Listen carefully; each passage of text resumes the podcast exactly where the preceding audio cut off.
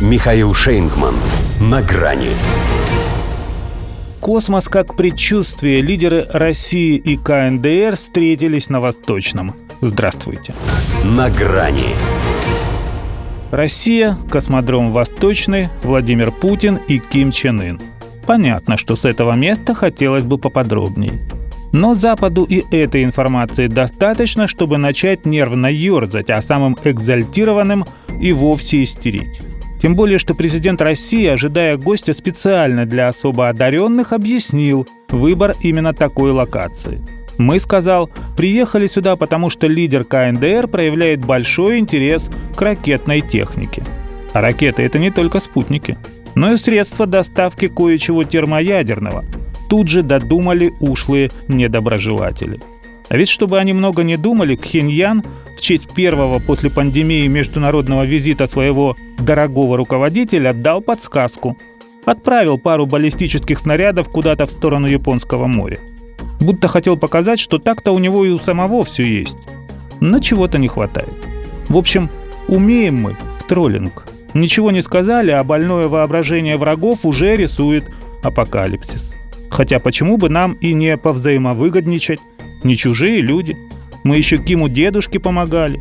Первыми признали суверенитет, которому как раз в эти дни 75 стукнуло. За это время, правда, всякое бывало. Но и сейчас мы по одну сторону баррикад. Или, как говорят наши общие враги, на одной оси зла. А ось настолько зла, что погубит и козла, если сунется в наш огород. В принципе, это все, что козлам всяким нужно о нас знать.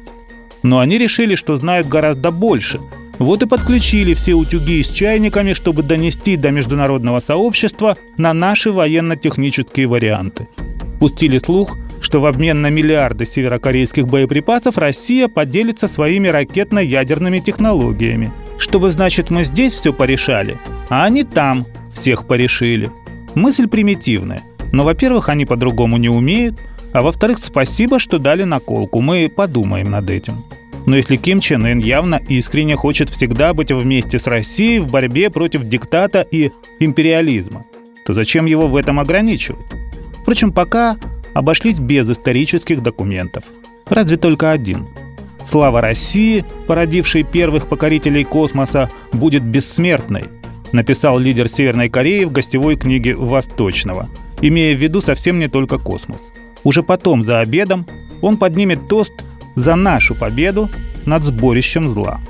Мы же для себя решили главное – санкции ООН против КНДР не помеха двусторонним отношениям. И по линии ВТС тоже. И это, конечно, не направлено против третьих стран. А как же Украина? Могут опять о своем возопить на Западе. Ну разве это страна? Третье, но лишнее.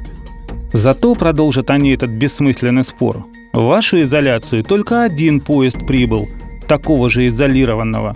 А в Киев сотни высокопоставленных поездов прибывает. Так и мы о том же.